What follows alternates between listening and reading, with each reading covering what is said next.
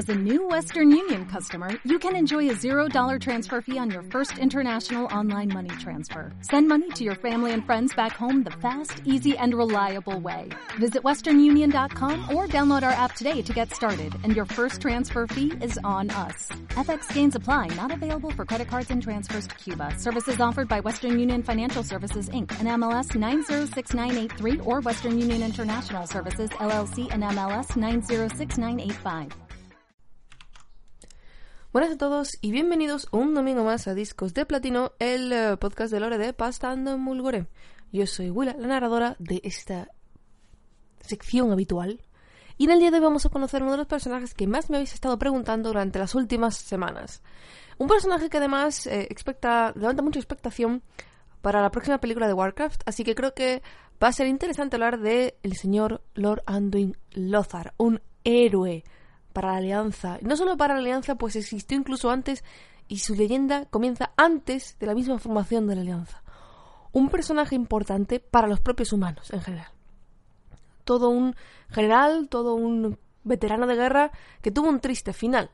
Así que en el día de hoy vamos a conocer la historia, la leyenda de este gran personaje con la idea de que os preparéis para verla después en la película de Warcraft. Eso sí, tengo que hacer una pequeña puntualización muy importante y es que todo lo que vamos a hablar aquí eh, sobre la historia de Anduin Lothar se supone que es el lore eh, original, el canon, lo que sería la, siendo la historia oficial.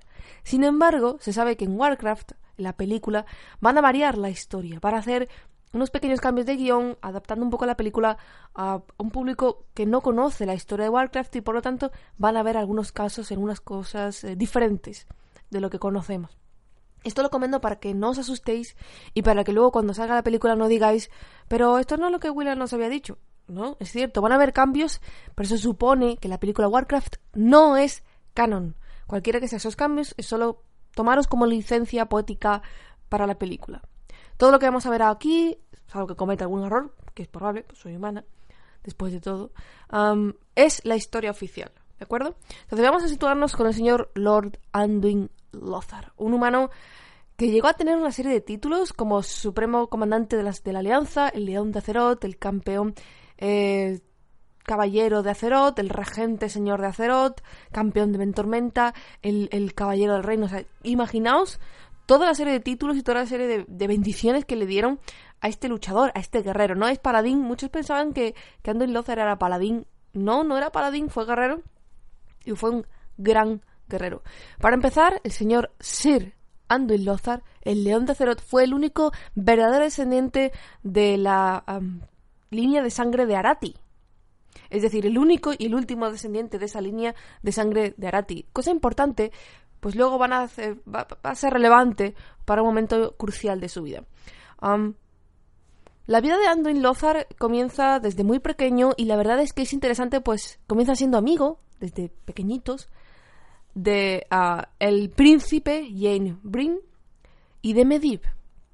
Estos tres chicos, Anduin Lothar, Jane Brin y Medivh, fueron amigos desde muy pequeña edad y, compartieron muchas aventuras, lo cual supuso unos, giros interesantes de historia un poco después, ¿no?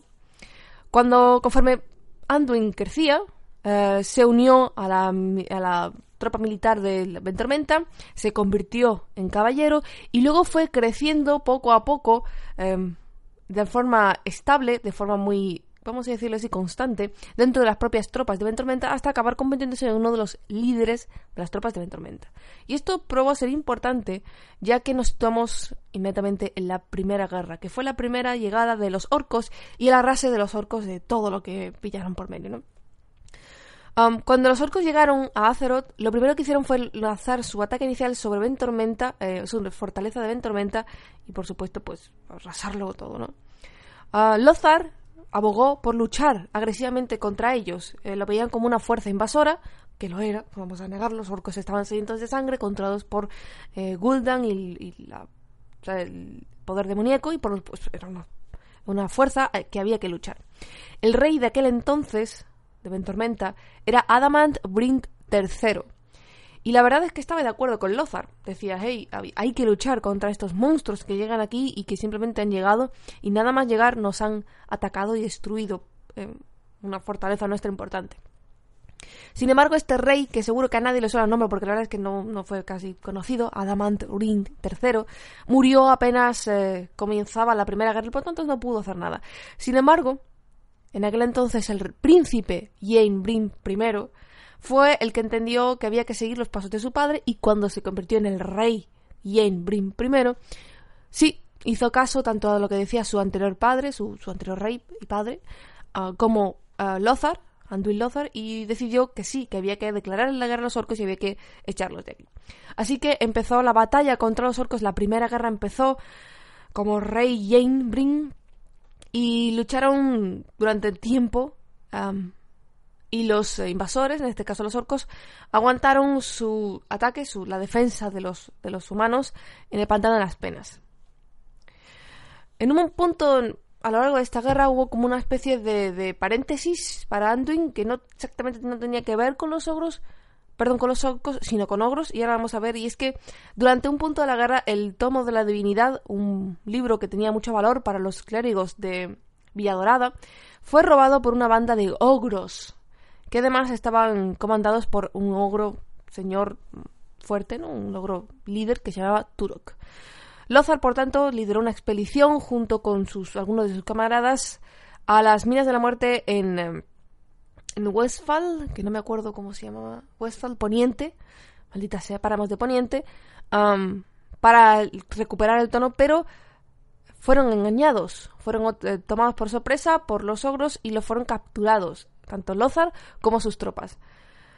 Lothar estuvo en, en prisión, capturado por los ogros y torturado junto con sus hombres durante unos 20 meses, que significa un poco más de casi dos años de captura por ogros, lentamente torturados y lentamente mantenerlos en prisión con la idea de simplemente torturarlos y matarlos lentamente.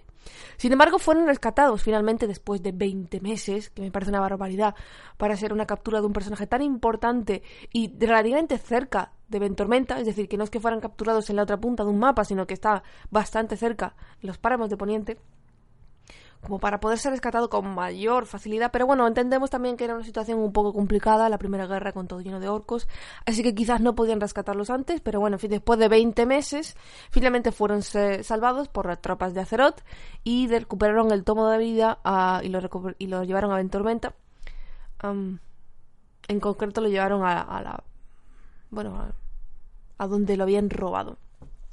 Y una vez fueron rescatados, Lothar fue inmediatamente reintroducido em, em, otra vez en, batalla contra los orcos, en batalla contra eh, la defensa de las fuerzas de Ventormenta. Es en este punto, en este momento, un poco sí de casualidad, ¿no? Pero, pero ya como encajando las piezas de todo lo que sucede en ese momento, en Ventormenta fue cuando llegó en ese punto Khadgar, con unas noticias que lo entristecieron profundamente, ya que, claro, em, Lothar y, el rey Jane eran amigos desde, que eran chicos y pequeños en la juventud de Medivh. El enterarse, gracias a Khadgar, el aprendiz de Medivh, y por tanto alguien que ellos confiaban porque también lo conocían desde mucho tiempo, enterarse por Khadgar que Medivh había traicionado a todo el mundo, que no era ya el, el que conocíamos y que había traicionado a toda la humanidad, invocando y abriendo el portal oscuro. Eso fue un gran shock para Lothar pues había visto cómo en ese momento uno de sus camaradas desde la juventud se había perdido. En ese momento eh, hubo una reunión entre Lothar, eh, eh, los líderes de Ventormenta, el rey Jane, Garona, y decidieron que había que ir a matar a Medivh. Que Medivh ya no era el que ellos conocían y que por tanto se había convertido en una amenaza y un riesgo para la humanidad y que había que matarlo. No se podía hacer otra cosa, no había forma de salvación. Para Medivh, después de todo, Medivh era un ser muy poderoso, el guardián de Tirisfal, y un guardián de Tirisfal corrupto, un guardián de Tirisfal con tantísimo poder, que es el corrupto, que ha abierto el portal oscuro y es el que está permitiendo que lleguen más orcos a esta lucha de la Primera Guerra y que por lo tanto está poniendo en peligro a toda la humanidad, a todos los humanos, y a Zeroth en particular, había que ser, tenía que ser destruido. Así que decidieron tomar una banda, una tropa no muy grande, eh, pero sí con fuerzas especiales como Lothar, Khadgar, Garona y una pequeña tropa de, humanos que le compete Alianza. fueron todos a la parte de, de Karazhan a enfrentarse contra el Magolok, contra Medivh. Obviamente nosotros sabemos que Medivh estaba corrompido por Sargeras, que Sargeras había tomado el control prácticamente completo de Medivh. ellos sabían que Medivh había enloquecido, pero ya no había otra forma de salvarlo. Así que fueron a por él. Khadgar finalmente consiguió, durante la pelea, por, para más información de esta pelea, nos ir a ver la historia de Khadgar, de Khadgar o, escuchar la historia de Medivh, de la cual ya hablé hace mucho tiempo. Pero para resumirlo, toda la batalla de Karazhan y el asalto de Karazhan en busca de Medivh, Khadgar consiguió finalmente eh, apuñalar a Medivh en el corazón y eso permitió que Lothar pudiera ah, decapitar a Medivh. Fijaos lo triste que tenía que ser, lo, triste, ¿no? Lo, lo, duro que tenía que ser para un héroe, ¿no? Como es... Eh, fue como fue Anduin Lothar, el tener que llegar al punto de decapitar a uno de sus mejores amigos de la infancia, porque simplemente había que hacerlo y se había convertido en un peligro para todos. Pero sí. Desgraciadamente, pensaban que matando a Medivh eh, se pondría freno al avance de las tropas orcas y al avance de, ese asalto de los orcos de la Primera Guerra. Y sin embargo, eso no ocurrió. La muerte de Medivh no paró a la horda porque ya no era Medivh el único que la estaba dominando. Recordad que estaba Gul'dan, que estaba Roca Negra. Sin embargo, la guerra, después del asalto de Tormenta y todas estas cosas... Bueno, no, todavía no. La guerra, sin embargo, estaba empezando a ir contra los orcos, ya que estaban empezando a, entender un poco cómo los, los orcos luchaban y cómo hacerles frente a, cómo luchan. Es decir, los orcos empezaron arrasando un planeta, una tierra extraña para ellos, completamente arrasándola, porque nadie esperaba defensas contra ellos, porque nadie los había conocido nunca y no sabían qué, esperar contra ellos.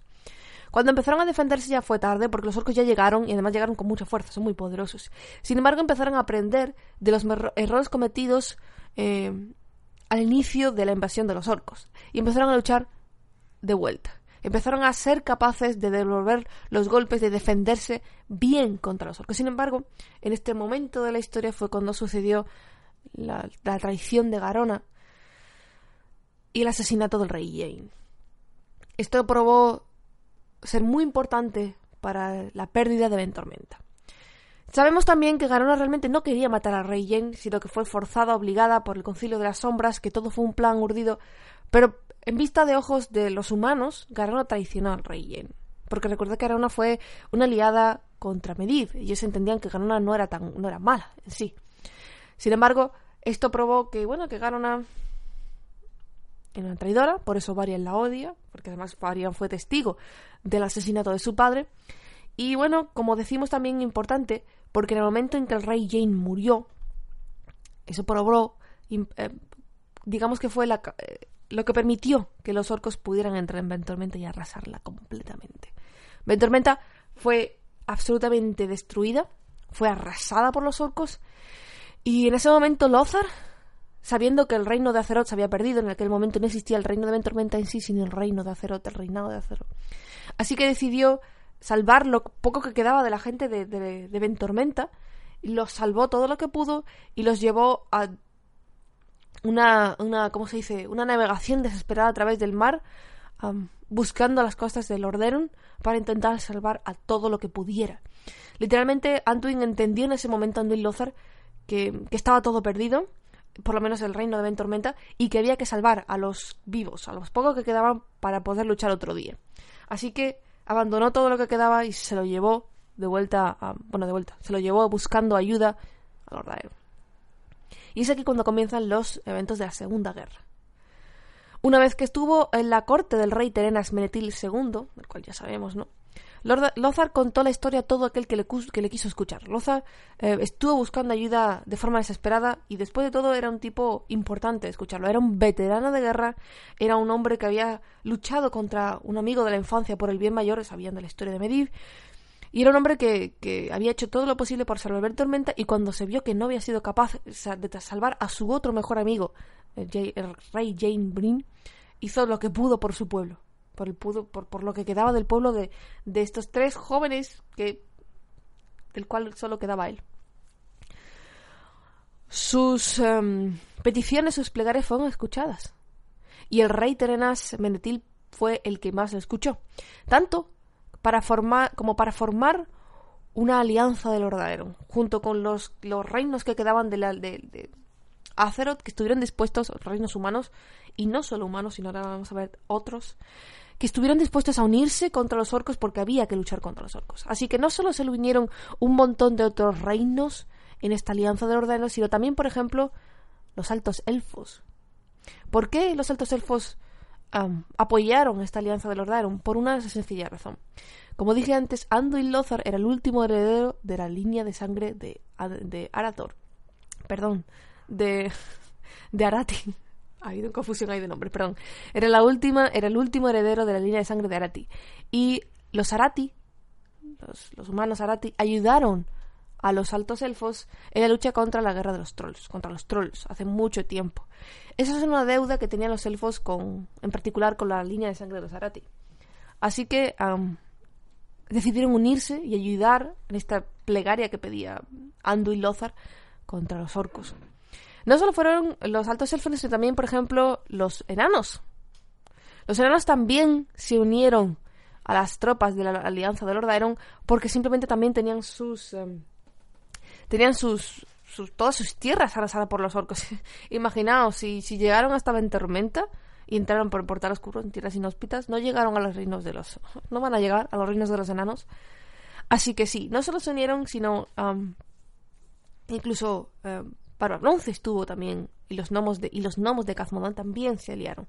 Así que imaginaos la gran, la gran cantidad y contingente de, tropas que había en la Alianza de Lordaeron dispuestos a luchar contra los orcos gracias a la llamada de ayuda, al grito de socorro de este señor Andilózar ahora, durante este concilio, esta, esta, reunión en la que se creó la alianza de Lord Iron, tuvieron que decidir quién iba a liderar las tropas, porque claro, había un par de problemas. Había una gran cantidad de reinos ahí dispuestos a ayudar. El problema es también que no todos estos reinos se llevaban bien. Algunos eran enemigos unos de otros, así que tenían como un problema de quién iba a ser el líder de todas las tropas de la alianza, ya que no querían, claro, se, daba la situación política de que si había reinos enemigos, no iban a querer que uno de ellos sea líder de otro. Para que, ya sabéis, es como no voy a dar mis tropas para que lidere un, mi enemigo, ¿no? Es como si fuera Roma y Julieta, ¿no? De las, las, facciones enemigas, no voy a dar mis tropas para que el otro enemigo las lleve. No, no, no, eso cómo va a ser posible. Para que no, para que no hubiera este problema, tenían que elegir a alguien neutral, alguien que fuera neutro en este sentido de que no perteneciera a ningún tipo de nación rival ni hubiera problemas. Y siendo que ya el, señor Andrew Lothar tenía gran fama como luchar, eh, como veterano de guerra, como experiencia en lucha contra los orcos, además había sido el que había realizado la llamada de auxilio y el que había unificado una gran cantidad de tropas, fue elegido Andrew Lothar como supremo comandante de las fuerzas de la Alianza.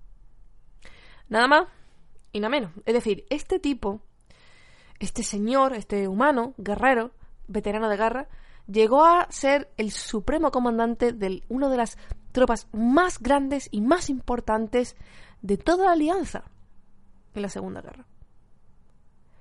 Imaginaos el poder que tenía y sin embargo, y, si realmente hubiera querido, hubiera podido hacer muchas cosas malas. O sea, imaginaos el poder que tenía que si hubiera querido, creo que hubiera podido arrasar con todo, con todos los reinos humanos, ¿no?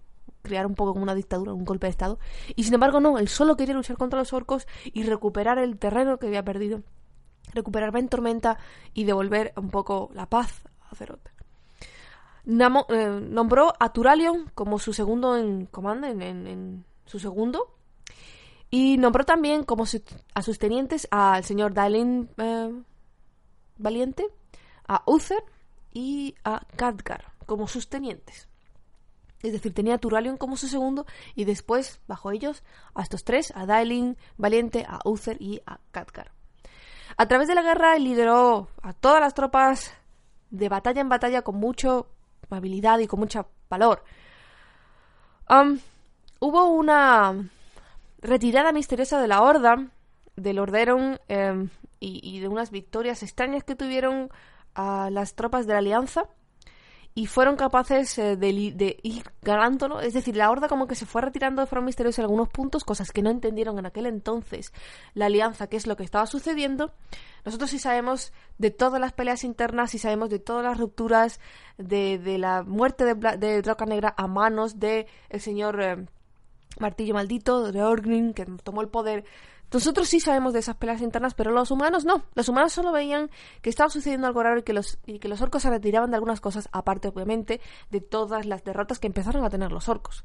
Los humanos empezaron a ganar terrenos poco a poco, poco a poco. y, y liberando gran parte de Azeroth, incluso de Kaz Modan, es decir, incluso llegándose a reunir con Muradin y Bárbara Bronce, uh, liberando también la zona de los gnomos, es decir, recuperando gran parte de terreno, no solo en Tormenta, sino prácticamente todo lo que había sucedido. Sin embargo, llegó un punto en el que casi al final de la Segunda Guerra, Anduin Lothar murió. ¿Y cómo murió? Um, muchos dicen que fue emboscado y que fue asesinado por los orcos. Otros dicen que uh, fue que, fue derrotado en un combate de uno en uno. Es decir, que fue derrotado por el mismo Orgrim Martillo Maldito en uno en uno. Algunos creen que Orgrim no ganó de forma victoria, vale, ¿cómo se dice? De forma justa. Otros dicen que sí fue una batalla justa. Eso entra dentro de, de cada uno de de cada uno de, de la interpretación de cada uno. Lo que sucede es que en Warcraft 2, el juego, los jugadores llegamos a, lo que viene siendo el momento en el que muere Anduin en, en Blackrock Spire, en la... Ay, ¿Cómo se llama? Se me olvida. El, el asalto a la Roca Negra Superior.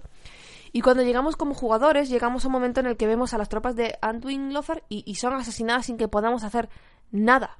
Por los ogros y los trolls y, y, y los orcos y no podemos hacer nada. Eso es lo que lleva a pensar mucha gente que, que la emboscada de los orcos fue injusta y que fue. ¿Cómo se dice? Y que en realidad Anduin Lothar murió por, por, por cobardía de los orcos, ¿no? Sin embargo, la historia que dice las novelas, en los cómics, en la historia es lo que se dice es que eh, fueron, sí, un grupo de unas tropas de Anduin Lothar fueron al Rocanero Superior eh, y sin embargo fueron con. Um, recibieron una emboscada por parte de la Horda.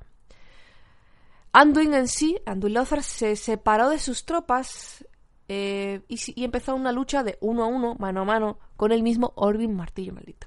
Se dice que fue una de las grandes batallas de Azeroth, que lucharon mano a mano, eh, humano contra orco durante mucho tiempo, dándose golpes mutuamente y, y, y teniendo una gran batalla, uno a uno. Sin embargo, la, el arma, el, la espada de Anduin Lothar fue rota en mil pedazos por un golpe de martillo maldito y que luego, justo de eso, Orgrim aprovechó y rompió el cráneo de Anduin Lothar con otro golpe de martillo maldito. Ya sabéis, esa es la historia que hay. La historia, uh, por un lado, dice que Orgrim ganó justamente y que, mm, ganó en un combate uno a uno contra Anduin. En otro lado se dice que no, que, hubo una emboscada, una emboscada de los orcos, gracias a los trolls y a los ogros, y que eso fue lo que mató a Anduin.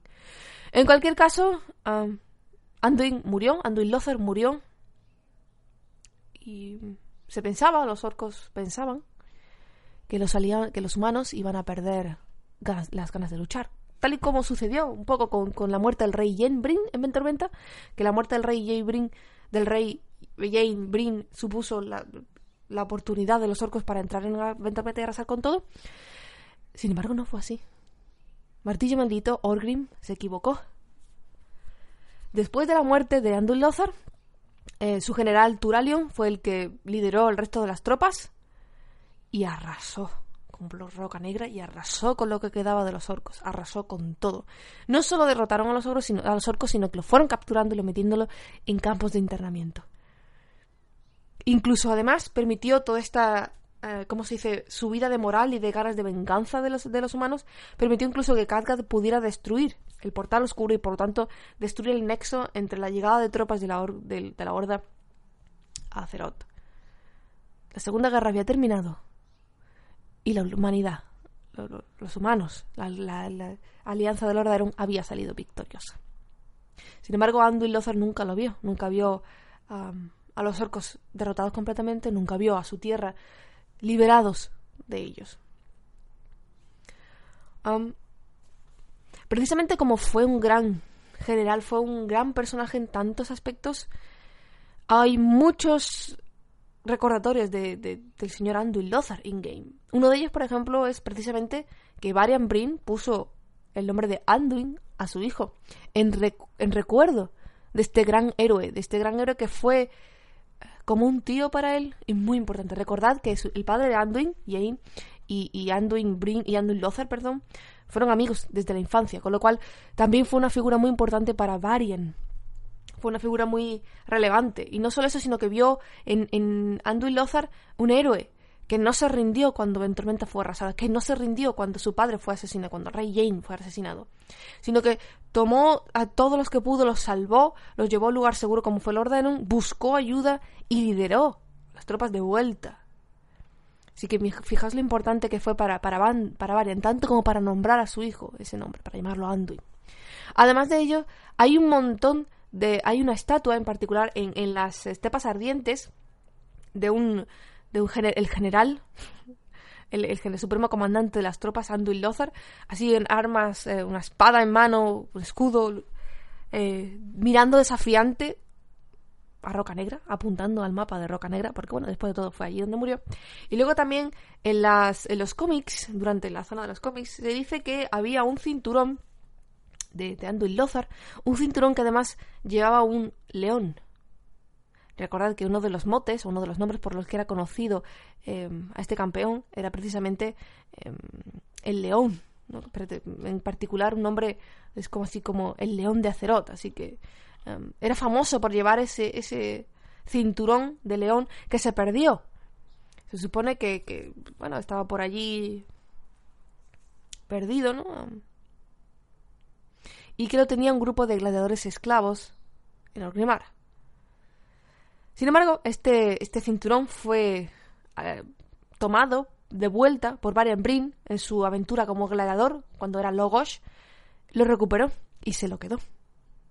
Así que podemos decirlo que si veis a Varian Brin con un cinturón, ese cinturón perteneció a Anduin Lothar, el campeón de la alianza en los momentos más difíciles desde la Primera Guerra.